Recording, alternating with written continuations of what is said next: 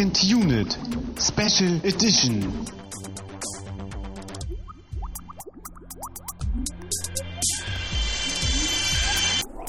Herzlich willkommen zu einer neuen Sonderausgabe von Second Unit. Wir widmen uns immer noch der Herr der Ringe Trilogie. Mein Name ist Christian Steiner und ich habe bei mir wie immer und für alle Ewigkeiten Herrn Tamino Mut. Herzlich willkommen aus Mittelerde.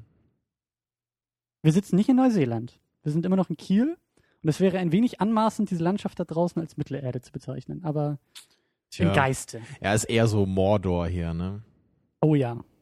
Oh ja. Ganz Vor allem besonders so, wenn man so die Partystimmung hier in Kiel damit und das vergleicht, Wetter ne? vor allen Dingen. Ja. Ja. Nur der Schicksalsberg fehlt noch. Keine blühenden Landschaften wie in Mittelerde. Tja. Aber wie ihr schon gehört habt, ähm, haben wir mal wieder eine Reise, haben uns mal wieder ein, ein Werbevideo von Peter Jackson angeschaut für seine Heimat. Äh, dieses Mal nämlich äh, The Two Towers, der zweite Teil. Und wie immer in der Extended-Version und gefühlte 10 Stunden Film geguckt gerade. Mit Pause und DVD-Wechsel. Ah, wie positiv das klingt, ja. da merkt man sein Fernherz äh, schlagen. Ja, ich sollte, ich glaube, ich sollte das ein bisschen äh, runterfahren, weil ich finde die Filme ja nicht schlecht. Äh, wir hatten letztes Mal, das wollte ich gerne aufgreifen, ähm, noch ein wenig fabuliert und ein wenig gefragt, wie es eigentlich zu diesem Film gekommen ist. Äh, Das Mhm. haben wir versäumt beim letzten Mal ein wenig nachzulesen und nachzuschlagen. Äh, ich habe das jetzt gemacht. Äh, kann zumindest jetzt in der, äh, ich glaube Wikipedia, wo ich das nachgelesen habe, äh, keine wirklich spannende oder oder ja sagenumwobene Geschichte erzählen, wie Peter Ja, Jackson es dazu scheint kam, gar nicht so besonders und großartig zu sein, wie man es hätte erwarten können. Richtig. Also er hat halt irgendwie damals wohl diesen Zeichentrickfilm gesehen, er hat die Bücher gelesen, fand die natürlich sehr toll und hat sich dann einfach irgendwann mal gefragt, warum macht eigentlich keiner Filme dazu? Beziehungsweise keine Realverfilmung davon. Ähm, und das Ganze, was ich eben sehr spannend finde, ist wohl so 97 äh, richtig ins Rollen geraten. Und wenn wir uns zurückerinnern, das war so die Zeit, als die Star Wars Special Edition ins Kino kam. Und weil er eben, also weil Peter Jackson ja eben dann auch durch ähm, Jurassic Park natürlich inspiriert wurde, weil auf einmal waren Computereffekte so ähm, fortschrittlich und eben auch äh, zum ersten oder zum ersten größeren Male auch richtig gut in der Story irgendwie eingebaut, so dass er dann eben auch die Hoffnung quasi hatte, äh, Mittelerde und eben auch Figuren wie Gollum ähm, dann eben auch im Computer äh, erzeugen zu lassen.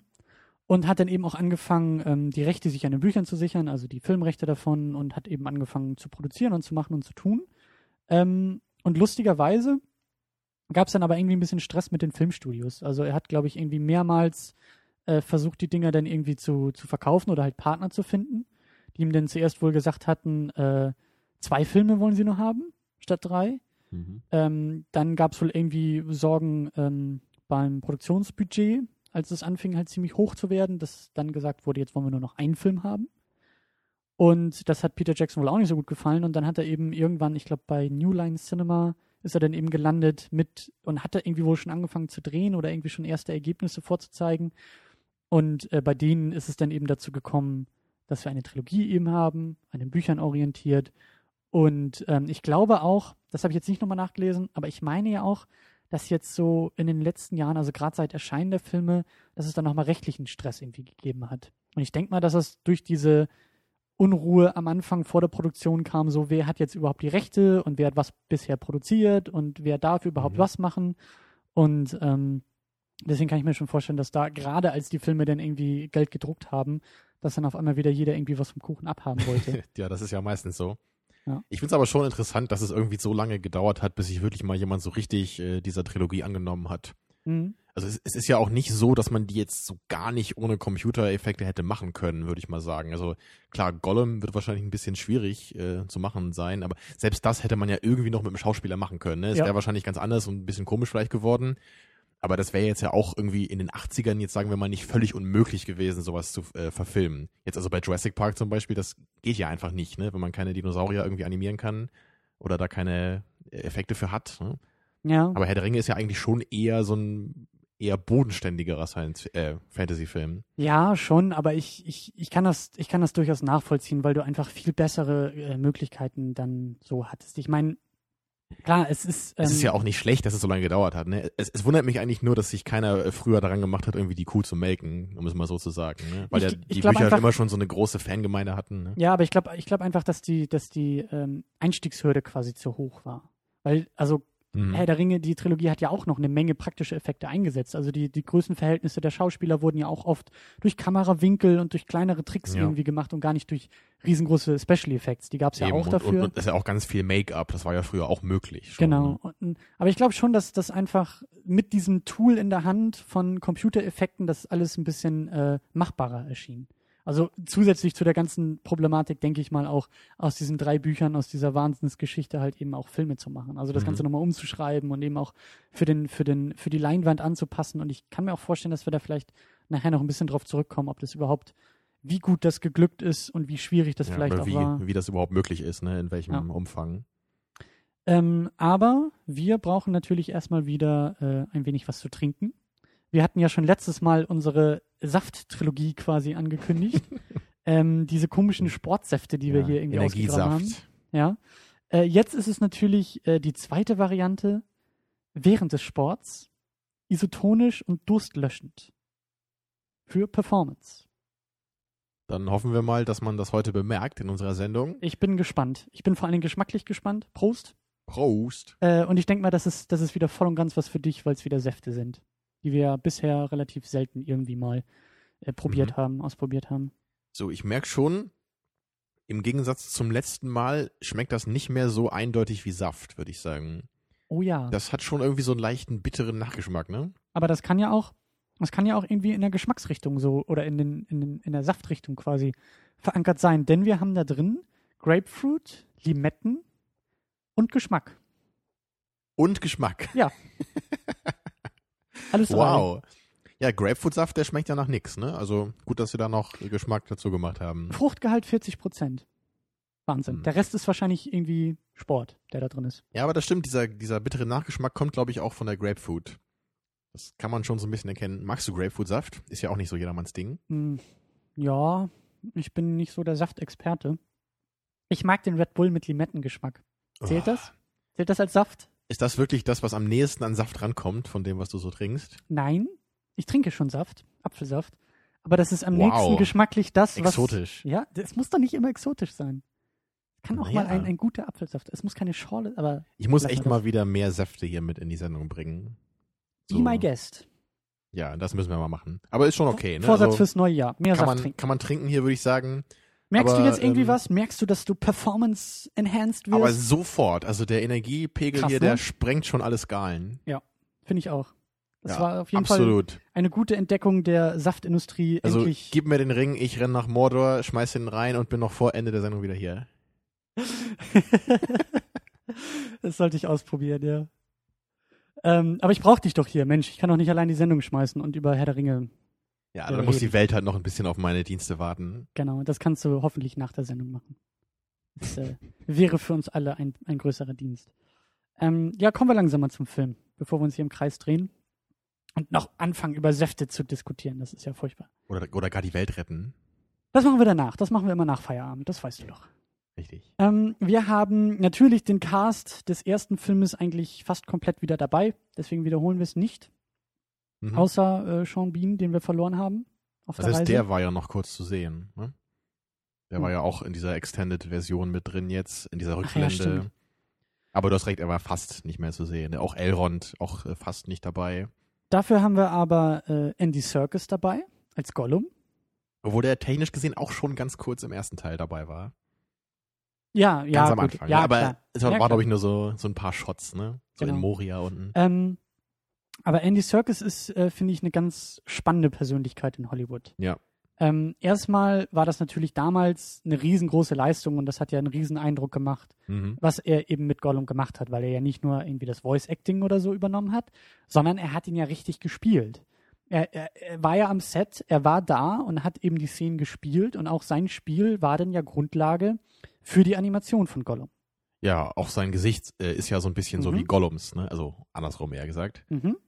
Das, also er ist halt nicht nur der Typ, der einfach so diesen Anzug trägt, um irgendwie Gollum jetzt, also Gollums Bewegung nachzumachen, sondern die ganze Figur Gollum ist ja auch so ein bisschen um ihn herum dann entwickelt worden. Und vor allen Dingen hat er ja auch ja, er war, er war, oder er ist wegweisend eigentlich, weil, weil das ja nicht nur so, ein, so, ein, so eine einmalige Geschichte war, die er gemacht hat damit, sondern er hat danach äh, bei Peter Jacksons King Kong auch King Kong Mhm. gespielt. Ja, und dann später ja auch bei Planet of the Apes, ne, Prevolution, da hat er ja auch den Hauptaffen gespielt. Dann lieber Rise of the Planet of the Apes. Auch ein dummer Titel, Ich aber finde ich den mag Titel den so Englischen. herrlich bescheuert, ich muss das einfach immer wieder sagen.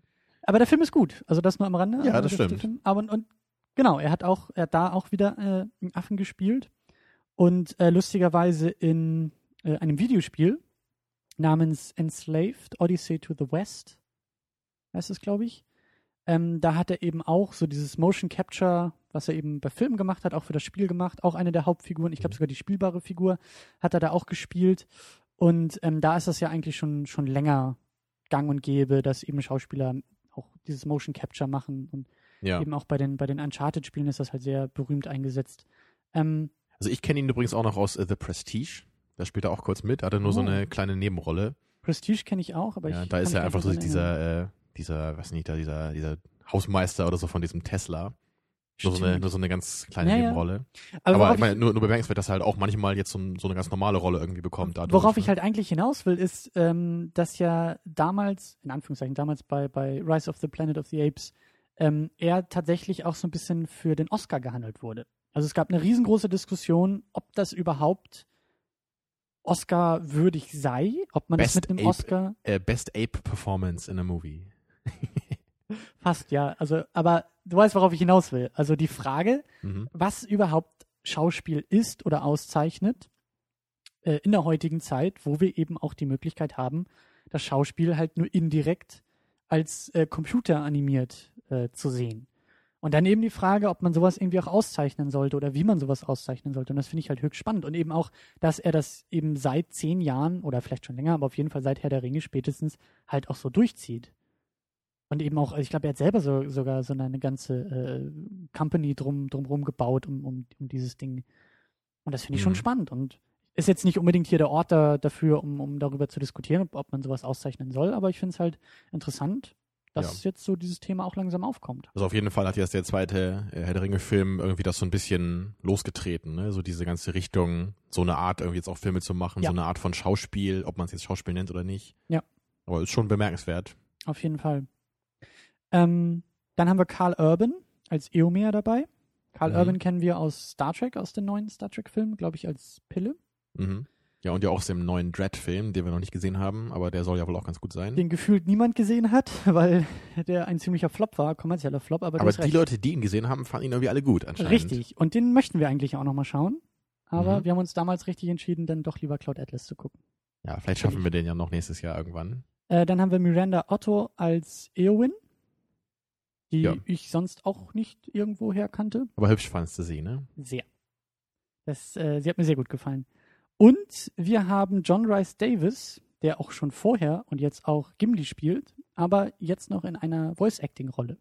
Ja, und das ist mir vorher nie aufgefallen, aber wenn man es weiß, dann merkt man es auch. Natürlich ist seine Stimme so ein bisschen verfremdet, ne, weil er eben diesen Treebeard spricht, ne, Mhm. ein, ein Baumhirten. Aber ähm, auf jeden Fall eine interessante Wahl, da jetzt die Stimme von einem Schauspieler zu nehmen, der auch noch eine andere relativ wichtige Rolle irgendwie spielt in den Filmen. Mhm. Aber Ja. es ist ja natürlich, wie du schon gesagt hast, die Stimme ist verfremdet. Es ist jetzt nicht, wie du sagst, wenn man es weiß, dann hört man es, aber ähm, man stolpert da nicht unbedingt drüber. Nee. Deswegen ähm, ist es schon ganz okay. Ja, ich glaube, das waren erstmal so die wichtigsten Ergänzungen in diesem Film. Kannst du noch ein wenig versuchen, uns den Film zusammenzufassen? Worum geht's eigentlich? Wo Das sind wir ist natürlich ein bisschen schwieriger jetzt, ne, weil wir uns ja gerade so in der Mitte dieser dreiteiligen Geschichte befinden. Ja. Auf jeden Fall ist schon mal äh, interessant, dass es halt im Gegensatz zum ersten Teil halt eigentlich mehrere Handlungsstränge gibt. Ne, also Mhm, es gibt ja mhm. einmal so den Haupthandlungsstrang eigentlich um äh, Gimli, Legolas und Aragorn, die ja sich dann so Richtung Rohan aufmachen, um dort halt, äh, ja, wie sagt man, so den, den dortigen König irgendwie zu befreien, ja auch dann mit Gandalfs Hilfe und sich dann auch äh, vor den Horden äh, von Sarumans Orks irgendwie verstecken müssen und sie dann letztendlich auch in der großen Schlacht besiegen müssen. Und gleichzeitig dazu haben wir halt dann auch noch ein bisschen mehr halt den Handlungsstrang mit äh, Sam und Frodo, die ja dann auch so äh, um Mordor herum und Richtung Mordor sich langsam aufmachen, da durch irgendwelche felsigen Gebiete schleichen müssen ne, und auf durch Gollum Sümpfe. stoßen, ja. Genau, und dann letztendlich ja auch dann mit Gollum, der sie halt dann führt, sich da irgendwie durchschlagen müssen. Und dann haben wir ja auch noch einmal Mary und Pippin, die sich dann in dem Fangornwald äh, mit Treebeard befassen, also Baumbart auf Deutsch, was dann so der dritte Haupthandlungsstrang eigentlich ist. Und die letzten beiden, die du erwähnt hast, also Frodo und eben die anderen beiden Hobbits, scheint mir so ein bisschen, ja, fast schon im Hintergrund zu spielen. Mhm. Also auch zwischendurch gerade Frodo, der ja eigentlich so, ja, man könnte argumentieren und fragen, ob er die Hauptrolle ist, ob er die wichtigste Ja. Figur ist, ähm, halt relativ wenig. ich glaube, wenn man hat. einen nehmen würde, müsste man wohl Frodo nehmen als die Hauptperson. Aber so ganz eindeutig kann man es, glaube ich, nicht so richtig sagen, ne? weil ja Mhm. auch Aragorn ist ja eigentlich auch nicht unwichtig. Ne? Der hat ja auch eine wichtige Rolle in allen Teilen der Filme. Hm. Ja, schon schwierig. Aber du hast recht, man hat äh, auch was so die Screentime angeht, ein bisschen das Gefühl, dass eigentlich so die Hauptgeschichte eher so um Aragorn, Legolas, Gandalf und Gimli so äh, sich abspielt. Ne? Da passiert am meisten und da geht es am meisten auch irgendwie voran. Genau, die großen Schlachten, so die wichtigen Plotentscheidungen. Ja. Aber im Grunde ist das ja auch so der Witz dieser Geschichte, ne? Weil ja Frodo und Sam, die sollen ja eigentlich auch unbemerkt von dem Feind sich halt nach Mordor schleichen, ne? Und deswegen muss ja irgendwie auch der, der Fokus irgendwie woanders liegen. Ja. Im dritten Teil wird das dann auch noch ein bisschen anders, ne? Da gibt's ja dann auch noch äh, verhältnismäßig mehr Screentime dann war das, auf war das im Frodo. Buch denn ähnlich? War das zweite Buch auch äh, viel, viel mehr, ging es da auch viel mehr um die anderen Figuren? Boah, ich weiß gar nicht mehr genau, wie das jetzt so verteilt war auf die einzelnen Bücher. Hm? Ähm, ich weiß halt nur, dass das im Buch halt äh, nicht so gemacht ist, dass so oft hin und her gesprungen wird. Ne? Das ist halt so eine Neuerung von dem Film. Mhm. Da waren es halt mehr so Abschnitte. Ich weiß jetzt aber nicht, ob jetzt irgendwie im Buch weniger Sam und Frodo war. Oder ich- mehr? Oder mehr, ja. Also, ich, ich glaube, wenn ich jetzt raten müsste oder wenn ich mich jetzt richtig zurückerinnere, dann war das auch im dritten Teil deutlich am meisten, Mhm. dass da so die Geschichte um hauptsächlich so um Sam und Frodo äh, erzählt wird. Hm. Was ich ähm, gleich zu Beginn bemerkenswert fand, ist die Art und Weise, wie wir in den Film reinkommen. Mhm. Wir haben natürlich nochmal ähm, ein ganz winzig kleines Recap zu Gandalf. Wir sehen nochmal, wie er da mehr oder weniger ähm, zu Tode stürzt. Genau, und seinen, seinen äh, nachfolgenden Kampf mit dem Ballrog noch. Mhm.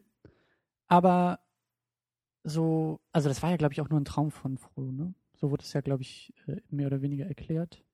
Ich glaube, man sollte eher Vision oder so sagen, ne? weil es ist ja auch, äh, ist ja wirklich passiert. Ja, ne? stimmt schon. Aber worauf ich hinaus will, es gibt kein, es gibt keine, ja, also diese Sonderrolle dieser Trilogie, die haben wir auch schon letztes Mal ein bisschen besprochen, da kommen wir vielleicht nachher auch nochmal äh, drauf zu sprechen. Also man merkt schon in der Art und Weise, wie jetzt dieser Film anfängt, dass es eigentlich eine große und lange Geschichte ist. Ja, wir haben nicht diese, im Vergleich zu Spider-Man 2, wo wir auch einen Zeitsprung drin haben und wo normalerweise ja Fortsetzungen so anfangen, dass wir quasi durch, durch ja, gewisse Handlungen und durch gewisse Dinge an, an alle Figuren erinnert werden, die wir vorher schon kannten. Und das so, ist so hier nicht quasi so. eine kleine Einführung nochmal, könnte man ja fast sagen. So bei Spider-Man 2 war das raus, wie er, wie er diese Pizzas da ausliefert. Genau, Ne? oder eine Rückerinnerung quasi. Ne? So, Ja. wer, wer ist wichtig? Wo steht er in seinem Leben? Wie haben wir Genau. quasi den ersten Film verlassen? Und, Ja, und hier ist es im Grunde so, dass es passiert? eigentlich genau da weitergeht, wo der erste Film auch aufgehört hat, ne? Ohne Genau. viel dazwischen. Genau. Ja, Es obwohl ja ist- damals auch ein Jahr dazwischen lag, ne? Zwischen den beiden Eben. Filmen. Eben. Und Ist ja das nicht finde wie ich wir schon jetzt, dass wir eine. Woche dazwischen haben und den dann nochmal gucken, ne? Und das finde ich schon ein bisschen bemerkenswert, dass, dass es eben gar nicht erst so ein, so ein Recap irgendwie nochmal gab. Mhm. Ähm, und das hast du, glaube ich, auch letztes Mal so ein bisschen angedeutet. Es macht so auch einfach keinen Sinn für irgendjemanden, diesen Film äh, zu gucken, ohne den ersten Film gesehen zu haben. Ja, das hatten wir uns ja so ein bisschen gefragt, ob das zumindest irgendwie möglich ist. Aber so spätestens heute merkt man eigentlich wirklich, dass das macht einfach keinen Sinn. Also wenn einen die Story irgendwie interessiert, dann kann man einfach nicht beim zweiten Teil anfangen. Und eben auch die Art und Weise, wie, wie die Figuren denn irgendwie das erste Mal auch wieder auftreten. Das ist halt nicht so ein. Also ich glaube, Sam hat das so ein bisschen mal gemacht, dass er so in den ersten paar Sätzen nochmal so kurz zusammenfasst, äh, ja, wir sind ja eigentlich mit dem Ring unterwegs und wollen ihn ja zerstören. So, aber es gibt bei allen anderen Figuren nicht dieses typische, also auf ganz platte Art und Weise, was natürlich schlechtes Screenwriting wäre, aber dieses typische, ah, oh, hallo Frodo, äh, schön dich wiederzusehen und erinnerst du dich noch an unsere tolle Geschichte? Bist du immer noch auf dieser Mission, diesen Ring umzubringen und die Welt zu retten? so Ach ungefähr. ja, wirklich? Ja gut, cool. Dann hoffe ich mal, dass das klappt. Du weißt, was, was, was ich Wir meine. sehen uns dann im Finale, ne? Genau, wir sehen uns dann in einem Jahr wieder. ähm, also das gibt es halt gar nicht. Und das fand ich halt auch echt schwierig, denn im, im späteren Teil, als es dann gerade um diesen König da geht, ähm, weil ich da das Gefühl hatte, das sind neue Figuren, zumindest für mich, eben auch als Zuschauer. Ich kenne die Bücher nicht und es ist irgendwie zehn Jahre her, dass ich die Filme gesehen habe.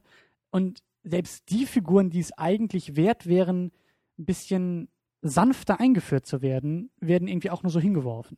Die sind einfach da. Und das fand ich ein bisschen schwierig. Also in dem Moment hatte ich Mhm. das Gefühl, dass Peter Jackson davon ausgeht, dass ich das Buch gelesen habe. Also du meinst jetzt so, so die Szenen in Rohan hauptsächlich, ja? Genau. So den König, Eomer, Eowyn, Ja. so diese ganzen Charaktere. Ja. Das hat sich jetzt nicht, das hat nicht lange angehalten, weil die Geschichte um, um den König äh, und, und diese Krankheit oder was auch immer, oder diesen Fluch, den er da hatte, Ja, das ist alles schon spannend und auch wie es denn weitergeht und Helms Klamm am Ende wunderbar. Aber nur so der Anfang, die ersten Momente, fand ich ein bisschen Mhm. schwierig.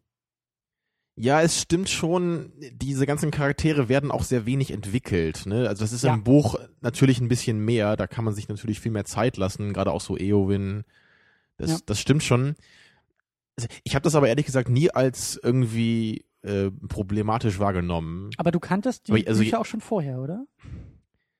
Ich glaube nicht, nee. Also ich hatte, glaube ich, damals nur das erste Mal angefangen zu lesen und äh, meine Mutter hat mir immer so ein bisschen erzählt, äh, wie das, wie die Mhm. Bücher auch so äh, verlaufen dann. Mhm. Aber angehört, also ich höre die immer auf Hörbuch, ne, lese die nicht, habe ich, habe ich die damals noch nicht. Mhm. Tja, also jetzt, wo du das sagst, kann ich das auch nachvollziehen. Und wenn ich jetzt so aktiv drauf achten würde, dann merke ich das auch.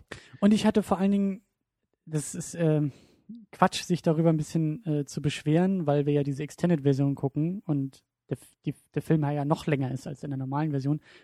Aber gerade auch Figuren, Nebenfiguren, die auch nur in der Extended-Version manchmal drin sind. Also ich, hat, ich wurde manchmal echt erschlagen von Figuren. Das hat mich, das hat mir nicht so gut gefallen. Und wie gesagt, in der Extended-Version sind es noch mal mehr Figuren. Deswegen ist es eigentlich, wie gesagt, Quatsch, dass ich mich darüber beschwere, weil, weil ich die ja gucken wollte so.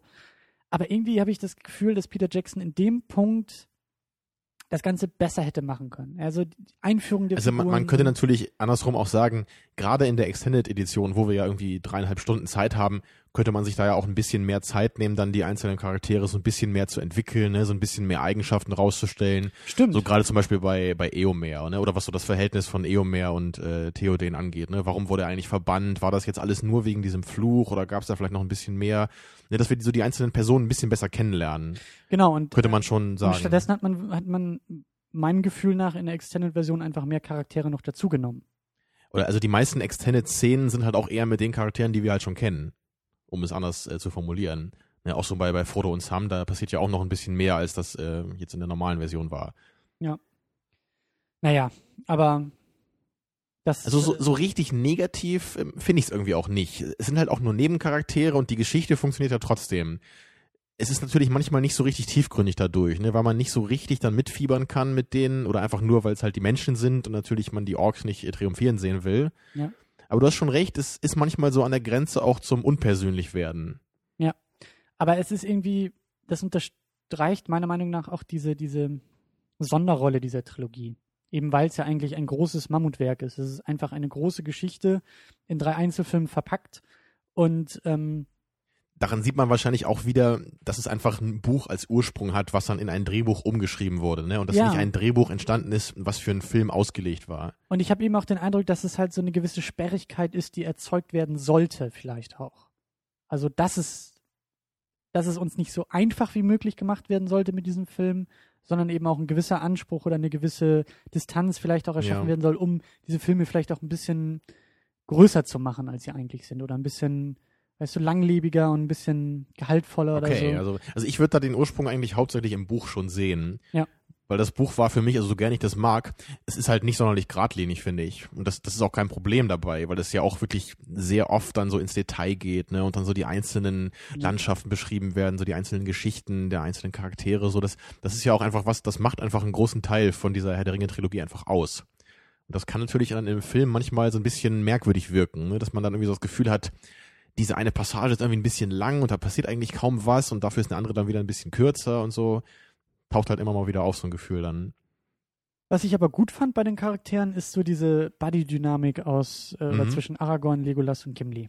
Damit Also- der ganze Film nicht wirklich nur so todernst irgendwie ist, ne, hat man sich da ein bisschen, noch ein bisschen Zeit gelassen, zumindest hier und da mal so ein paar lockere Szenen zu machen. Ne? Gerade am Ende, als sie dann irgendwie jeder ihre, ihre äh, Kills irgendwie zählen. Genau, und Gimli auf dem toten Ork sitzt, ne, der, der die Axt irgendwie noch in seinem Kopf stecken hat. Genau, also das macht schon, das macht wirklich Spaß und ähm, das ist, äh, ja, also viel weniger hätte es auch nicht sein dürfen. Also wenn Es ist, es ist auch sehr schwierig bei solchen Szenen, dass man da halt trotzdem den Ton nicht verfehlt. Das ist ja was bei, bei Star Wars Episode 3 zum Beispiel. Ne? Da gibt's ja wirklich die eine Szene, wo dann R2D2 irgendwie Quatsch macht und nebenbei wird Count Dooku irgendwie geköpft. Das hat da halt überhaupt nicht funktioniert. Mhm. Aber hier ist es halt schon so, dass es halt nicht dumm ist. Ne? Es ist halt Charakterdynamik eher. Es sind nicht einfach nur platte Sprüche. Ja, ja, genau. Und das ist ja eben, also es hat mir auch gut gefallen zwischen Sam und Frodo, die ja auch immer mehr irgendwie zusammenwachsen und auch die Rolle von Sam wird immer, immer deutlicher, warum er Genau. eigentlich dabei ist. Wie er sich wie verantwortlich Wichtig, fühlt für Frodo. Ne? genau, und, und wie wichtig er auch ist für diese Geschichte, das fand ich auch gut. Aber ja, hätte auch ein bisschen mehr rauskommen können, aber vielleicht kommt das ja auch noch mal im dritten Teil, ich weiß es gar nicht mehr. Ja, und bei Legolas und Gimli ist es ja auch so, dass einfach deren Freundschaft irgendwie immer mehr wächst. ne? Genau. Das, das ist ja irgendwie auch das Schöne dabei, weil sie ja eigentlich so von ihren beiden Rassen, die ja eigentlich sehr verfeindet sind und irgendwie, ja, vielleicht nicht richtig verfeindet, aber irgendwie so gar nichts miteinander anfangen können. Ja. Und dass die beiden halt irgendwie Freunde werden dann im Laufe der Geschichte, ist natürlich eine Ja, schöne und auch, Sache. auch Respektsbezollung äh, gegenseitig, auch Aragorn gegenüber. Und wie du sagst, das wächst alles Mhm. zusammen. Und das sind natürlich auch Stärken. Ähm, du guckst keine TV-Serien, aber das ist das, was ich an TV-Serien natürlich schätze. Man hat viel mehr Raum und viel mehr Zeit, auch Charaktere und Beziehungen wachsen zu lassen. Und das haben wir hier jetzt ja auch in dieser Trilogie, gerade in der Extended-Version, wo wir auch noch mehr Spiellänge haben. Also das ist auf jeden Fall etwas, glaube ich, was sich äh, Peter Jackson da auch äh, zum Vorteil zunutze gemacht hat irgendwie. Mhm. Finde ich schon. Ähm, weil wir ja gerade vorher die ganzen anderen Nebencharaktere ein bisschen zu Recht auch kritisiert haben, finde ich, macht das bei den Hauptfiguren eigentlich ganz gut. Und natürlich auch ziemlich stark bei Gollum. Also Gollum finde ich halt echt super. Ähm, die Figur ist super, auch wie wir schon ein bisschen angedeutet haben, auch super gespielt. Aber sie hat auch genug Zeit und genug Raum, um uns irgendwie auch relevant zu werden. Eben. Also wir finden ihn nicht einfach nur irgendwie jämmerlich und eklig, sondern wir haben ja auch Mitleid mit ihm, so wie Frodo ja auch. Ne? Genau. Und er ist ja auch nicht einfach nur böse. So. sondern Man, man merkt ja schon, er ist Eben. ja einfach, er konnte im Grunde ja gar nichts dafür. Er wurde halt irgendwie verführt von diesem Ring und wurde dann irgendwie über die Jahre halt zu dem, was er ist. Aber er hat ja auch noch einen guten und einen bösen Kern, die ja auch beide so miteinander in Konflikt stehen. Ja. Ne? Und, und teilweise war der böse Kern ja schon fast verschwunden von ihm, bis er sich dann halt von Frodo betrogen gefühlt hat. Ne? Und dann hat er der, der böse Kern dann doch irgendwie Überhand wieder genommen. Und das fand ich halt sehr schön, diese Monologe, die er mit sich selbst abhält. Dieser eine war auch sehr schön, wo, wo dann auch mal so ein Cut gemacht wurde, ne? Ja, als würde ja. er quasi mit sich selber reden, so mit zwei verschiedenen Kameraperspektiven, ne? Ja. obwohl das eigentlich immer der, also er sitzt an dem gleichen Ort, er ist halt nur von zwei verschiedenen Ecken Er guckt gefilmt. mal nach dann. links und dann guckt man nach rechts und dann Genau, ist es immer die andere Persönlichkeit. Ja, das, das hat mir sehr gut gefallen. Und vor allen Dingen, so im Nachhinein, ähm, was ich, was ich auch gesagt habe, äh, später dann zu den, zu den Schlachten und zu den Massenszenen und die ganzen Computereffekte, die man benutzt hat, das war durchaus mutig von Peter Jackson, auch eine der Hauptfiguren äh, im Computer erzeugen zu lassen. Also Ja. wenn dieses ganze Experiment nicht funktioniert hätte, also wenn Andy Serkis sich den Arsch abspielt, aber das, was dann nachher aus dem Computer rauskommt, nur Mist gewesen wäre, Ja. dann hätte er ein Riesenproblem gehabt. Also der Film, der stützt sich schon so ein bisschen auf seine Effekte einfach und die waren für die damalige Zeit gerade, also einfach unglaublich gut.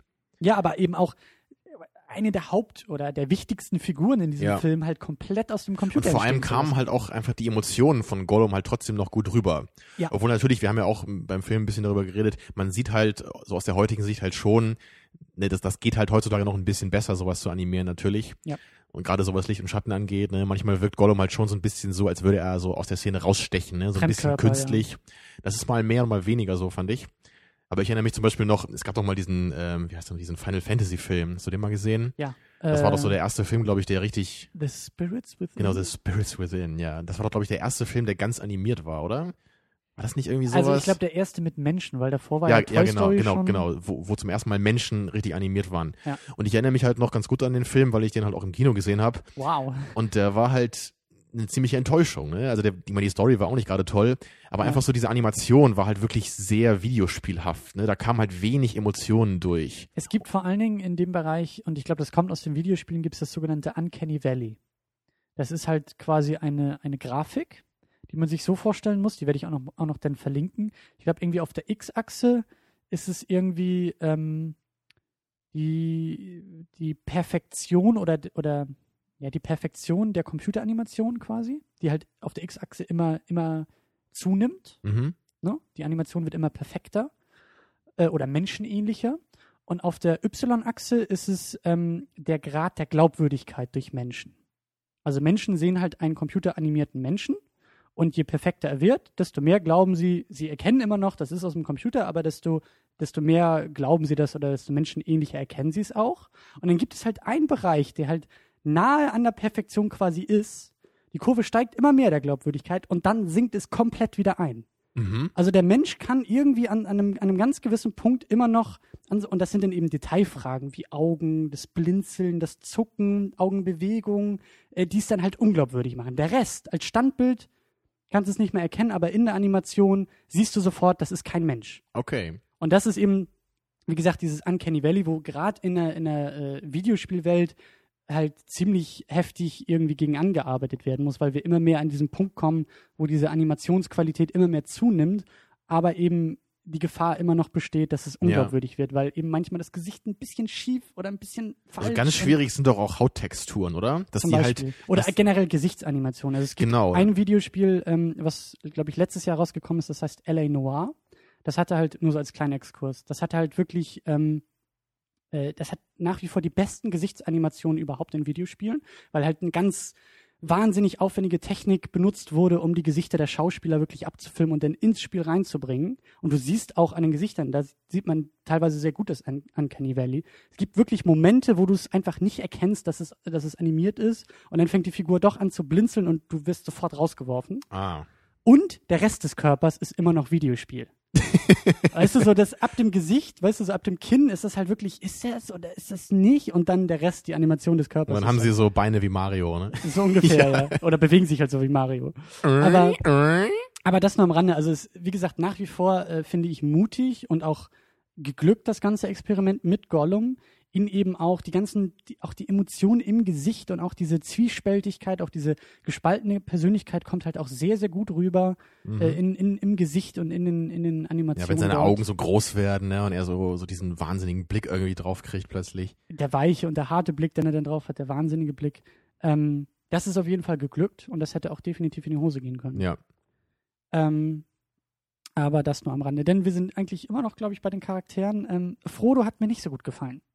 Das mag vielleicht auch an der an dem Buch oder so liegen oder auch an der, an der Ursprungsgeschichte, aber er hat jetzt in diesem Film echt nicht viel zu tun, außer irgendwie leicht benebelt zu gucken und irgendwie von einem von einer Begebenheit in die andere geworfen zu werden und ein bisschen rumzujaulen und zu sagen, oh, es ist ja alles so furchtbar, ich muss diesen Ring mit mir rumschleppen. Das ist so das, was bei mir ein bisschen hängen geblieben ist. Du hast natürlich recht. Ähm, zu Frodos Verteidigung muss ich natürlich sagen, er hat's ja auch nicht leicht, der Arme. Ne? Er muss natürlich diesen schrecklichen Ring tragen und der wird ja auch immer schwerer, ne? je mehr er jetzt nach Mordor kommt. Und das wird ja auch immer eine größere Belastung. Ne? Und wenn er dann irgendwie mit den Nazgul zusammentrifft, dann erinnert es sich ja dann an diese Begebenheit aus dem, aus dem ersten Teil, auf dieser Wetterspitze, wo er da diesen, dieses Mhm. Schwert in die Schulter bekommen hat. Und das geht ja auch nie so richtig weg, diese Wunde, so im Laufe seines Lebens. Und das ist natürlich hart, ne? Das, er ist ja auch nur ein Hobbit, so er ist ja nicht irgendwie der große Held, ne, der sich so durchschlagen kann, sondern er muss halt irgendwie so jetzt seinen Weg gehen und hat, ja- hat ja nur Sam, der ihm helfen kann. Mhm. Du hast aber schon recht, man hat irgendwie das Gefühl, er hat so ein bisschen wenig zu tun manchmal, ne? Er ist schon fast ähm, Reibungsfläche für Sam, der irgendwie wächst und mutig Mhm. ist und irgendwie die Hoffnung beschwört und das Gute im Menschen und in der Welt. Und Frodo ist einfach irgendwie nur da, um in der Szene daneben Also zu stehen. man könnte vielleicht sogar fast sagen, dass man so ein bisschen den Bezug zu ihm verliert manchmal oder man kann sich sogar schwer mit Ja. ihm ident- identifizieren, Ja. weil man halt irgendwie so dieses diese Dynamik zwischen ihm und dem Ring halt so schwer nachvollziehen kann als Außenstehender. das fasst es echt gut Ne? zusammen, Und ja. Ich, ich glaube, das sorgt halt auch so ein bisschen dafür, dass man eher so das Gefühl hat, Aragorn wäre irgendwie der Protagonist. Ne? Weil Ja. er ist irgendwie mehr so, er ist, Er so der, Macher, Held. er ist der Aktive, Genau, man, ja. man kann ihn, man kann ihn irgendwie eher nachvollziehen. Ne? So er ist, der, Ja. er ist irgendwie der Held. Man, man, man will mit ihm mitgehen. So man will, dass er, man will, dass er siegt. Ne? Mhm. Da Und, frage ich jetzt mal wieder, ist das irgendwie, spiegelt das das Buch wieder oder ist das etwas, was eher für den Film gemacht Also wurde? das ist jetzt oder? wirklich nicht irgendwie so von Peter Jackson erdacht. Ich würde aber auch hier wieder sagen, dass das halt im Film viel, äh, viel stärker wirkt. Mhm. Man hat einfach viel mehr das Gefühl, dass, dass dieser äh, Aspekt Frodo ganz auszeichnet. Mhm. Also im Buch ist das halt nicht das Einzige, was mit ihm vorgeht. Ne, aber das, das ist jetzt wirklich nicht irgendwie völlig ausgedacht, so dass, dass er im Buch jetzt irgendwie so der, Aber das, der nee, Typ aber das, wäre. Ne? aber das kann man dem durchaus dem, dem Film kritisieren. Oder dem Film vorwerfen, dass halt, dass Frodo zu sehr auf diesen Mhm. einen Aspekt reduziert Also wurde. das ist auch ein Grund, warum ich den ersten Teil eigentlich deutlich auch am liebsten mag, so in dieser Reihe jetzt. Weil da halt, Okay. äh, Ja. liegt aber einfach an der Geschichte irgendwie, ne? Weil einfach im ersten Teil, da ist das halt noch nicht so weit fortgeschritten mit ihm und dem Ring. Da, da ist er halt irgendwie noch so ein bisschen, nahbarer, so, ne? Man, man, man kann sich eher noch mit ihr identifizieren. Und im Laufe der Geschichte wird er natürlich Mhm. immer mehr so in diesen fast hypnotischen Zustand irgendwie so reingesogen. Hm. Naja, aber es ist ja irgendwie auch einfach ein Teil der Geschichte und es hat ja auch einen Sinn, ne? Und das führt ja dann auch notwendig zum Ende und das Ende funktioniert ja auch wieder sehr gut. Also ich meine jetzt das Ende der ganzen Geschichte dann, ne, im nächsten Film. Ja, aber du hast schon recht, es ist einfach ein bisschen anstrengend manchmal so. Ja, ich habe auch irgendwie den Eindruck, dass äh, jetzt auch so zusammenfassend, was wir bisher gesagt haben, dass die Charaktere wirklich schwierig sind jetzt in diesem Film. Einfach, wir haben die positive Buddy-Dynamik hier, aber wir haben Frodo, der irgendwie ein bisschen blass erscheint da. Wir haben neue Charaktere, die nicht richtig eingeführt werden, aber die alten, die wir irgendwie, ja, stellenweise Mhm. auch die anderen beiden Hobbits so, das macht auch Spaß mit denen. Die sind ja manchmal dann auch Comic Relief und ähm, auch vielleicht eher eine Randnotiz, aber haben auch erstmal so ihren durchaus wichtigen Beitrag. Ähm, ja, also ich, ich, ich glaube, wenn ich jetzt echt so das größte Problem, also ich, fällt, mir fällt es immer noch schwer, über diese Trilogie und über die Filme zu reden, weil ähm, ja, gefühlt gucke ich sie jetzt zum ersten Mal. So, das ist so lange her und in der Extended-Version auch nie geguckt. Also erstmal so richtig jetzt, ne? Ja, und, und, und ich muss vieles echt erstmal noch wirken lassen, aber ich habe schon das Gefühl, dass Charaktere einfach ja problematisch in dem Film sind oder das einfach nicht perfekt. Die Landschaften sind super, die Schlacht am Ende ist super, die Effekte sind trotzdem Ja, Musik finde ich halt auch klasse, Ja, haben wir das- auch es letztes Mal schon besprochen. so viele positive Aspekte und dann stechen irgendwie die, die Charaktere, die einfach nicht wirklich ausbalanciert vielleicht sind, äh, sticht einfach ein bisschen raus. Ja, nicht so hundertprozentig auf jeden Fall. Ich glaube, für dich ist das ein größeres Problem als für mich. Mhm. Also, was mir halt auch noch ein bisschen mehr aufgefallen ist als so im ersten Teil, ist so manchmal der Pathos, der irgendwie durchkommt. Liegt, glaube ich, Ja. auch ähm, zu einem großen Teil daran, dass jetzt auch viel mehr so um, um Schlachten irgendwie, dass es darum viel mehr geht. Ne? Und Die, Ehre und Tradition. Genau, die Menschen müssen irgendwie ihr. Land verteidigen und für ihr Land kämpfen und gegen, gegen die böse Macht sich irgendwie aufstellen, alle zusammen. Und selbst die Kinder werden irgendwie zu den Waffen berufen und die alten Leute auch. Und da gibt's halt schon so hier und da irgendwie so den ein oder anderen Satz, der da mal fällt, der halt schon sehr pathetisch klingt. Also ich, ich würde wahrscheinlich nicht sagen, dass es ein Problem ist, aber ich würde schon sagen, dass es an der Grenze zu einem Problem ist. muss Mhm. man so zu formulieren. Also wenn das halt noch mehr Pathos gewesen wäre, hätte mich das, glaube ich, gestört. Okay. Ist dir das negativ aufgefallen oder ging das noch? Mir ist es nicht negativ aufgefallen. Mir ist es eigentlich gar nicht aufgefallen. Also ich fand das schon. Also gerade in Helms Klamm, da gab es doch zum Beispiel einige Szenen, ne, wo dann der eine Junge dann irgendwie draußen äh, sitzt ne, und ist irgendwie hoffnungslos. Dann nimmt Aragorn sein Schwert und sagt, ja, du hast ein gutes Schwert, Junge, und es gibt immer Hoffnung äh, und solche Dinge. War mir manchmal so ein bisschen too much. Ja, ich- glaube, ich konnte da eher drüber hinwegsehen, weil ähm, die Momente halt wenig waren, dafür dann aber eben sehr viel Pathos drin war, die das Ganze aber ein bisschen wieder ja vermenschlicht haben, so ein bisschen. Also das hat Mhm. mir eben gut gefallen, dass sowas überhaupt noch zwischen dieser ganzen und jetzt ziehen wir in die Schlacht und wir rüsten auf und bla bla bla, dass halt ein paar menschliche Aspekte noch mit drin waren. Okay, also das war Weißt für du? dich eher so, dass es halt nicht zu so einem sinnlosen Gekloppe verkommt, ne, um es mal genau. ganz äh, Genau. negativ zu formulieren. Genau. Das war natürlich nie das Problem hier, das stimmt schon. Ja. Ja, so, ein- so ein bisschen ist es ja auch in Ordnung, ne? so ein bisschen Pathos, wenn es halt um Krieg geht, das lässt sich halt nie so ganz vermeiden. Ich glaube, ich habe auch in so einem Fantasy-Genre da noch weniger Probleme mit. Aber ich weiß halt auch so, wenn es halt wirklich so um, um so realistische Militärfilme geht, da kann ich halt echt mit Pathos irgendwie kaum was anfangen. Ne? Ja, Und dann, ja. also wenn man so an die Hauptgeschichte von James Ryan denkt, irgendwie, ne, ein, ein Soldat muss irgendwie gerettet werden, weil seine Familie schon vier äh, Jungs verloren hat in dem Krieg und dann schicken wir eine kleine Truppe von Soldaten los, um ihn zu finden. Allein diese ganze Geschichte, ne, so ganz patriotisch irgendwie, das funktioniert für mich dann irgendwie nicht mehr. Ja. Ja, und ganz so schlimm war es natürlich hier jetzt nicht. Du hast schon recht, ich glaube, in dem Setting ist es an sich einfach problematischer, während das ganze Fantasy, da, da kann Ja. ich auch eher hinweg, hinwegsehen. So in der Welt von Mittelerde, da kann ich auch eher noch so mit Begriffen von Ehre und Ruhm irgendwie, kann ich mehr, mehr mit anfangen als so in unserer Welt, glaube ich. Das stimmt schon. Ähm, ja, wir haben es schon öfter erwähnt, ähm, die große Schlacht am Ende an Helms Klamm. Ähm, ich wusste gar nicht mehr, dass der Film tatsächlich das, das noch zu Ende erzählt. Ich dachte irgendwie, er endet kurz vor der Schlacht oder so. Da Das wäre mal ein Cliffhanger gewesen, ja. Äh, Ja. Aber ähm, Wie war das bei Episode 2? Begun, The Clone Wars has. Und End Credits. Und der Film heißt The Clone Wars. Mhm. Der hat noch ganz andere Probleme, aber Echt, ja? Ich fand Ja, ja. klasse. Ja, das Make-up war nicht so gut und das Licht war manchmal ein bisschen, aber der Rest war super. Aber so viele Lightsaber. Lightsaber, Lightsaber. Uh. Ja, aber das am Rande. Wir haben jetzt, wir haben jetzt Herr der Ringe geguckt, Mensch. Ähm, Helms Klamm, da waren wir. Ähm, ich hatte zwischendurch ähm, eher Probleme auch mit den Effekten, also gerade Gollum, also prinzipiell super, aber bei Gollum, wie du auch schon gesagt hast, habe ich einfach, hat man, hat man viel mehr gemerkt, ja, der Film ist schon zehn Jahre alt und muss man ein bisschen drüber hinwegsehen. Aber Helms Klamm ist halt echt großartig. Diese Massenszenen, Massenschlachten. Also ich glaube, das war damals auch so eine revolutionäre Methode, ne? Ja. Diese, wirklich diese tausenden einzelnen kleinen Männchen dann zu animieren, die sich halt alle auch individuell bewegen. und eben was da auch alles passiert und, und klar auch wieder die Mischung natürlich aus, aus praktischen Effekten. Das ist eben nicht alles nur im Computer entstanden, Mhm. wie um nochmal Star Wars Clone Wars irgendwie zu erwähnen, Ja. sondern wir haben auch echte Schauspieler und, Und auch das. Make-up ist natürlich auch so klasse in diesen Ja. einzelnen Szenen. Und was mir halt auch so gut gefällt an dieser Schlachtszene ist halt, dass man ihr auch immer folgen kann. Man weiß eigentlich immer, was gerade passiert, ne? Ja. Und welche Partei gerade was unternimmt, um irgendwie sich zu schützen. Das ist nicht einfach nur irgend so ein wildes äh, Gemetzel, ne? Sondern es ist wirklich, es sind eher so einzelne Abschnitte in dieser Schlacht, die dann nacheinander passieren. Und man kann richtig mitfiebern dann auch. Man merkt so, oh mein Gott, jetzt haben sie die, die eine Ecke hier verloren und müssen sich in die Festung zurückziehen und dann brechen sie vorne bei der Tür durch und dann springen ja äh, Gimli und Aragorn nochmal davor die Tür, damit sie das wieder verbarrikadieren können. Ne? Ja.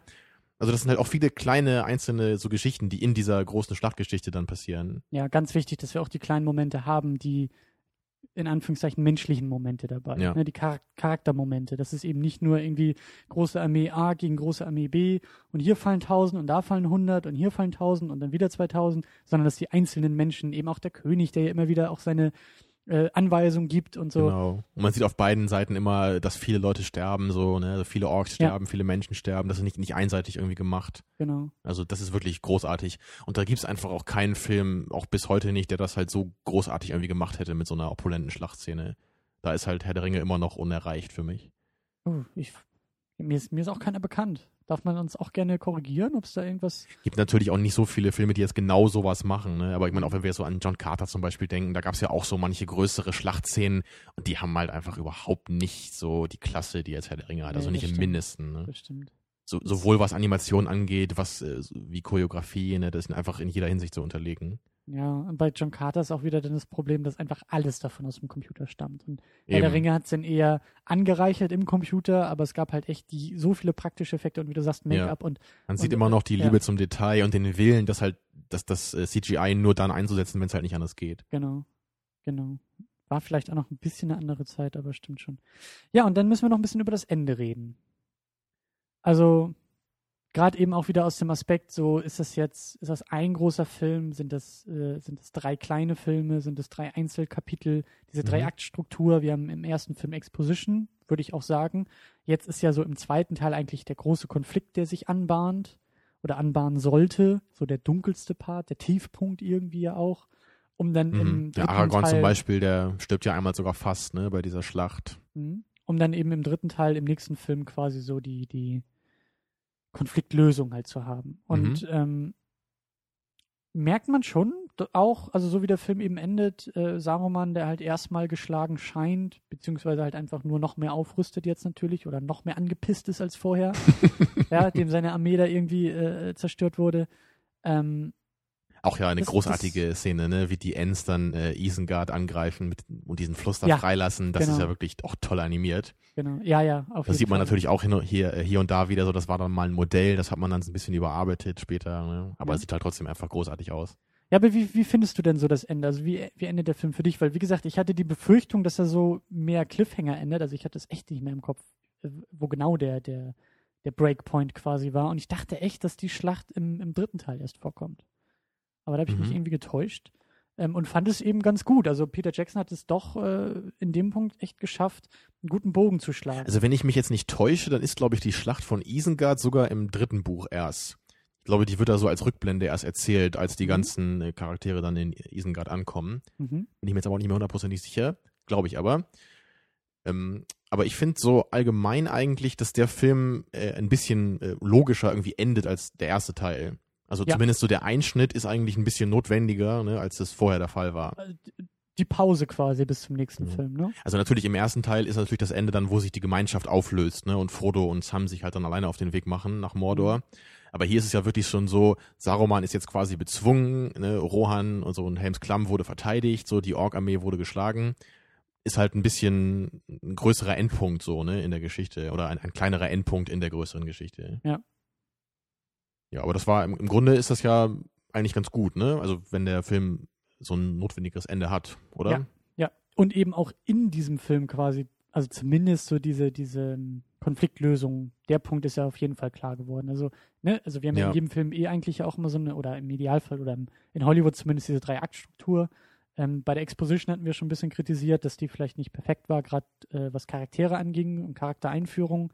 Ähm, aber die Konfliktlösung oder der Konflikt selber, die Schlacht, äh, war halt echt super.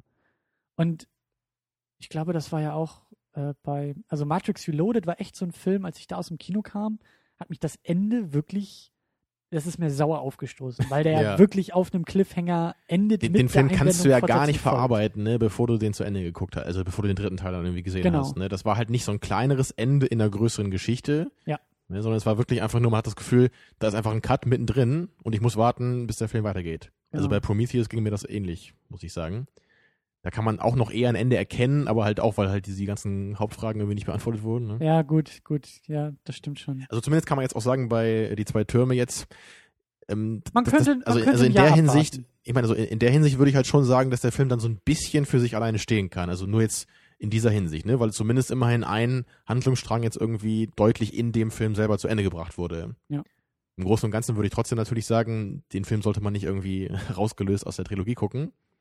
Aber zumindest so in dieser einen Hinsicht ist er halt schon so ein bisschen abgeschlossen immerhin. Aber man könnte sich schon vorstellen, jetzt quasi äh, damals ein Jahr auf den nächsten Film zu warten, ohne irgendwie auf heißen Kohlen zu sitzen und zu sagen, Ja. äh, die Hälfte der Geschichte oder. Genau, aber das ging ja nach dem ersten Teil eigentlich auch noch ganz gut, ne? Ja, das stimmt schon. Aber wie gesagt, bei Matrix Reloaded war das halt echt mies damals. Das, äh, Ja.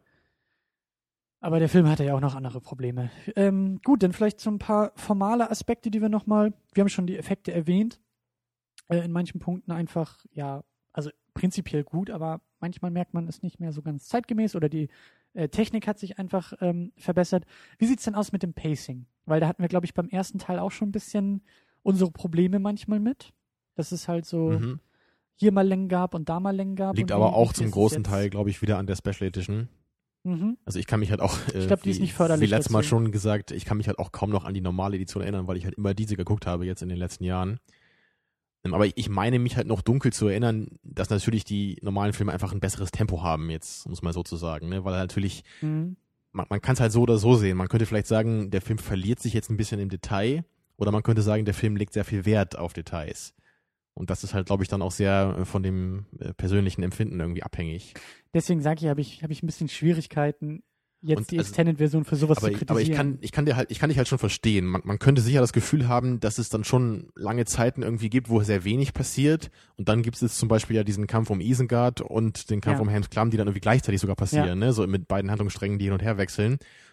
Ist natürlich schon mal ein bisschen merkwürdig, ne, dass man das irgendwie so äh, dann strukturiert. Dass so die ganze Action eigentlich dann erst am Schluss kommt. Ja. Also ich, ich muss halt hier sagen, ich habe halt irgendwie nie das Gefühl, dass der Film Längen hat, weil ich halt auch die ganzen Details und die einzelnen Nebenhandlungsstränge halt alle so interessant finde. Einfach weil ich halt das Buch auch so toll finde, dass das halt für mich kein Problem ist. Mhm. Aber du hast schon recht, da ist jetzt so, das Pacing ist halt auch wieder nicht sehr geradlinig gemacht. Da ist halt mal viel und mal wenig. Ne? Was ja aber wahrscheinlich, denke ich mal, auch ein wenig am Buch liegt. Also, das meine ich auch mit so, mit so großem Mammutwerk. Ähm, und deswegen wird, ich glaube, der Film wird, wird von den Fans auch so ähm, geschätzt, eben weil er gar nicht, oder ja, weil er, glaube ich, nicht so viele Kompromisse eingeht. Man Genau. hat nicht das Gefühl, oder auch zumindest ich jetzt nicht, also ich kenne die Bücher nicht, aber ich merke, die Probleme, die ich mit dem Film habe, führe ich meistens auf die Bücher irgendwie hypothetisch zurück. Dass Ja. ich mir denke, okay, da kann ich Peter Jackson jetzt eigentlich nicht unbedingt für kritisieren, weil ich habe das Gefühl, da hat er sich dem Buch verpflichtet gefühlt. Und das ist mir eigentlich auch lieber so rum, als dann eben zu sagen, ich bin jetzt super begeistert von dem Film und du sitzt neben mir und sagst, es ist der größte Humbug, weil das, was er mit der Geschichte gemacht hat, hat gar nichts mehr mit den Büchern zu tun. Eben. Also es wurde halt nicht wirklich krampfhaft versucht, jetzt irgendwie so einen ganz für jeden super schaubaren Film zu machen, ne? Obwohl der Genau. Film natürlich großartig angekommen ist. Aber der- der Film operiert halt nicht so, wie man das halt von vielen anderen Filmen kennt, ne? So alles möglichst geradlinig, alles möglichst schnell, keine unnötigen Details. So ist der Film halt nicht. Sondern der Ja. Film versucht halt irgendwie die Aspekte, die das Buch großartig gemacht haben, auch zu übernehmen. Und wir haben auch so ein bisschen diese, diese ähm, Rückkehr der Jedi-Ritter-Problematik, dass wir halt auf einmal auch so viele Handlungsstränge haben, die halt irgendwie alle parallel, die hast du ja schon am Anfang erwähnt, ähm, bei denen wir halt immer wieder up-to-date gehalten werden müssen. Und deswegen springen wir auch relativ hin und her. Und vielleicht, ja, ist es gar nicht mal so schlecht, dass wir uns mehr auf Aragorn und, und äh, Helms Klamm und sowas äh, konzentrieren und da eher so die, die, den Hauptstrang vielleicht auch irgendwie haben, um es halt nicht zu komplex auch noch zu machen. Ja.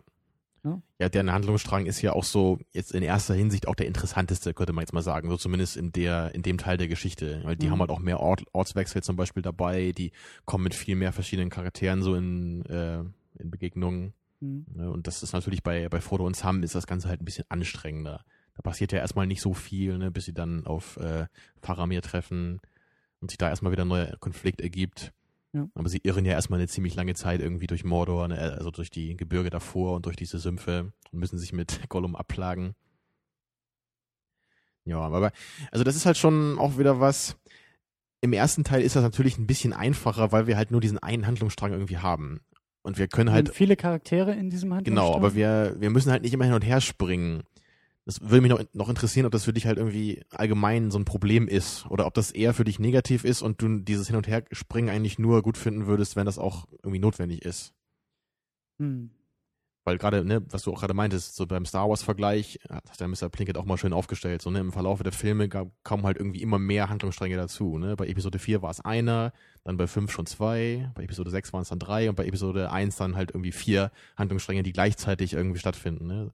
Also ich habe, wenn ich jetzt Cloud Atlas als Vergleich nehme, der mir Ja. als erstes einfällt, muss Okay. ich sagen, der ist komplex in der Art und Weise, wie er springt und wie er erzählt. Hat mir aber gut gefallen, weil mir, weil mir jeder einzelne Aspekt, jede einzelne Geschichte gut gefällt und ich da am Ball bleiben will und ich wissen will, wie es da weitergeht. Okay. Und das ist, glaube ich, so der grundlegendste Punkt. Deswegen Rückkehr der Ja. Jedi-Ritter habe ich auch jetzt nicht so schlecht in Erinnerung. Klar, er macht halt mehr, aber es ist alles wichtig genug und spannend genug, Mhm. um, um interessant zu bleiben. Also man könnte aber, Episode glaube ich, 1 einfach nur hier, langweilig ist. ja gut, aber da waren halt auch, das war halt so eine komische Mischung von Handlungssträngen, ne? So dieser Kampf von den Gungans da, der war halt einfach bei weitem nicht so interessant Gungans. wie äh, Gungas, Gungans, ja. Ja, der war bei weitem nicht so interessant wie andere Handlungsstränge. Also man könnte vielleicht hier jetzt auch sagen, dass halt so Mary und äh, Pippins Handlungsstrang, dass der halt einfach deutlich unwichtiger ist als die anderen beiden Handlungsstränge. Ja. So in Bezug auf die Geschichte ist das ja auch der Fall. Jetzt mal, ja, eben, also rein dramaturgisch, wenn wir jetzt kein Buch als Vorlage hätten, sondern Mhm. nur diesen Film, dann könnte man sagen, was hat die Geschichte da eigentlich zu suchen? Also die hätte man fast komplett Genau, also das können. würde man wahrscheinlich nicht so machen. Und wenn, dann würde Ja. man das vielleicht irgendwie als eine Art irgendwie, äh, weiß nicht, so eine Art Epilog oder, oder Prolog oder so machen, ne? oder dass die das irgendwie später erzählen, was denen passiert ist. Ja. Ne? Dass das nicht alles gleichzeitig stattfindet. Also, ist mir heute nochmal be be äh, besonders aufgefallen, dass man wirklich gerade so, man, man ist so in Helms Klamm in dieser Schlacht und dann gibt's wirklich so den Schnitt und wir sind wieder in diesem Fangornwald, wo die beiden Ja. dann auf Baumbarts Rücken sitzen und da langlaufen. Ja. Und da habe ich mich schon gefragt, hm, kann man das so machen? Und ich dachte halt schon, es geht wohl schon, aber es ist schon irgendwie bemerkenswert, ne? dass man so mitten in dieser spannenden Schlacht in so eine ganz ruhige Szene dann halt mehrmals wechselt. Ich glaube auch, dass genau diese Aspekte mit die größte Kritik eigentlich ähm, rechtfertigen an den Film. Also ist eben die Frage, ne, kritisiert man das Buch, kritisiert man den Film, aber ja, wenn man, wenn man den, wenn man nur die Filme betrachtet und die Bücher ein bisschen ausblendet und nur das Ergebnis, das Resultat, dann finde ich schon, dass, ähm, ja, wie schon erwähnt, die, die Charaktere halt äh, problematisch sind, aber eben auch stellenweise das Pacing, so wie du gesagt hast, in diesem Moment Mhm. hin und her zu springen, ist eigentlich nicht unbedingt förderlich für den Spannungsaufbau. Und ähm, so wichtig wie halt alle Figuren eigentlich auch sind, jetzt in diesem Teil, oder für spätere äh, Entwicklungen halt wichtig sind, ist es jetzt manchmal schon ein bisschen, ja, wird es manchmal nicht ganz deutlich, warum, warum sie noch dabei sind. Eben die beiden Hobbits, die dann noch sind und eben auch Frolos Geschichte, die halt auch, ja, die, das nimmt alles ein bisschen die Dynamik natürlich aus dieser Aragorn-Sequenz halt raus. Ja. Mich würde jetzt so langsam abschließend auch interessieren, ob dir jetzt der zweite Teil so genauso gut gefallen hat wie der erste oder vielleicht besser oder schlechter. Ah, Schwierig, schwierig, schwierig. Ähm, mir hat auf jeden Fall das Ende viel besser gefallen. Also die, die, die Klimax war halt wirklich großartig. Mhm. Ähm, dafür hatte ich das Gefühl, dass er zwischendurch ein bisschen mehr Längen einfach hat. Oder ein bisschen behäbiger irgendwie vorangeht oder ich da eher die Probleme hatte. Deswegen bin ich jetzt nicht in der Lage, einen Film vor den anderen zu setzen. Ich kann jetzt höchstens sagen, beide haben unterschiedliche Stärken und Schwächen. Okay. Also Ja, das kann ich bei- nachvollziehen, Beim ja. ersten fehlt mir so Mhm. diese große Klimax am Ende oder die, die ja wirklich grandiose Schlacht, die da, die da stattfindet. Ja, das ist halt beim ersten Aber- so ein bisschen vorgezogen, so in Moria, ne? Und danach geht's dann auch noch ein bisschen weiter. Ja. Aber da, da hat man ja dann eher so, ja, so im, weiß gar nicht, wie das war. Na, jetzt ist ja schon nach der Hälfte, glaube ich, in Moria, ne? So im, so im dritten Viertel vielleicht ist dann da die Klimax, ne? So Mhm. grob geschätzt. Und hier ist es halt schon eher so im letzten Viertel. Mhm. Also ich für mich kann schon sagen, dass ich definitiv den ersten Teil am besten finde, jetzt auch von, von allen dreien. Für mich ist der dritte eher der, der so ein bisschen rausfällt, so nach unten ist nicht irgendwie sonderlich äh, Mhm. schwerwiegend. Das liegt aber auch wieder, glaube ich, auch an dem, was du eben auch schon sagtest. Es ist nicht wirklich Kritik, die ich habe, sondern es ist eher so, dass mir einfach der Teil der Geschichte irgendwie am besten gefällt. Ich mag ja auch eh so die Exposition meistens am liebsten, hatte ich ja auch schon ein paar Mal erwähnt. Mhm. Und das ist halt gerade bei, bei Herr der Ringe halt so unglaublich toll, ne? Man fängt so in diesem Auenland an, ne? Und dann kommt Gandalf und dann machen die sich irgendwie auf aus, aus ihrem kleinen Paradies so letztendlich und dann kommen diese schwarzen Reiter und, und wo sie sich dann letztendlich hinbewegen, ne? In, in dieser Geschichte, dann wirklich in diese, in diese tiefen Minen da von Moria. Mhm. Das finde ich einfach unglaublich cool. Und jetzt beim zweiten Teil ist es natürlich auch alles super gemacht, also in Hinsicht auf die Geschichte. Aber die Geschichte an sich ist einfach nicht ganz so cool in meinen Augen wie halt so der erste Teil. Ja. Ja. Ist natürlich immer schwierig, das so abzuwägen, weil ja alles auch zusammengehört. Aber ich kann schon sagen, der erste Film ist halt für mich wirklich absolut perfekt. Und der hier halt nur mit Einschränkungen. Perfekt mit Einschränkungen. Perfekt mit einer so ein Sticker da drauf. Mhm. Note perfekt und dann so eine Diffusnote, der Sticker der, mit Einschränkung. Aber gut. Ähm, ich glaube, das war's auch erstmal zum, zum zweiten Herr der Ringe. Mhm. Ähm, ich bin gespannt auf den, auf den letzten Teil. Wie gesagt, meine Erinnerung wird immer blasser, was die Filme angeht. Je Ja. weiter wir fortschreiten, desto weniger habe ich das Gefühl, äh, weiß ich noch, wo es hingeht und was Ja, los aber ist. auf jeden Fall äh, finde ich es interessant, wenn wir nächstes Mal dann auch so ein bisschen uns überlegen, was erwarten wir jetzt von The Hobbit, ne? wenn du jetzt alle Filme dann wieder Ja. präsent hast. Und die. Premiere war ja jetzt gerade vor ein paar Tagen, glaube ich, ne? und der scheint ja unglaublich gut anzukommen. Also hoffe ich mal, dass unsere Erwartungen da auch erfüllt werden.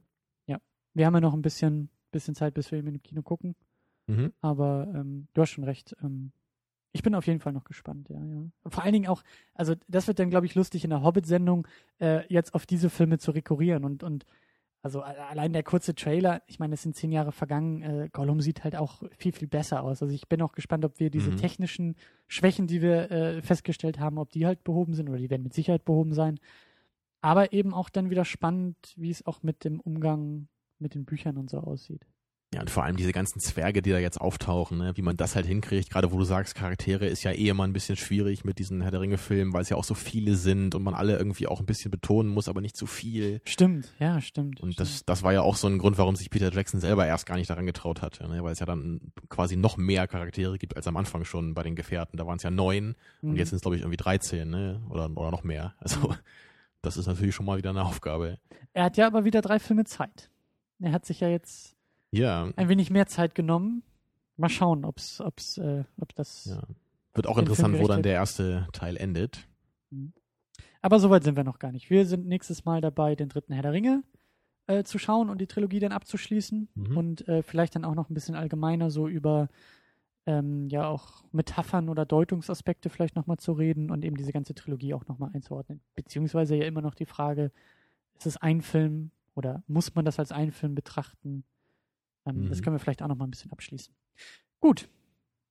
Äh, dann würde ich sagen, bis zum nächsten Mal hören wir uns dann auch wieder in diesem sogenannten Internet. Wir sind immer noch zu finden auf äh, secondunit-podcast.de oder auch bei iTunes oder auch bei BitLove oder wo ihr uns am liebsten hört.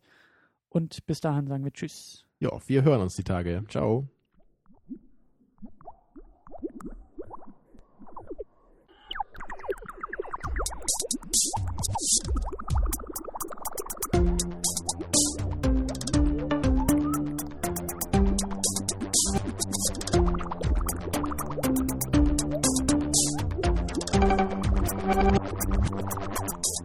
Second Unit, Special Edition.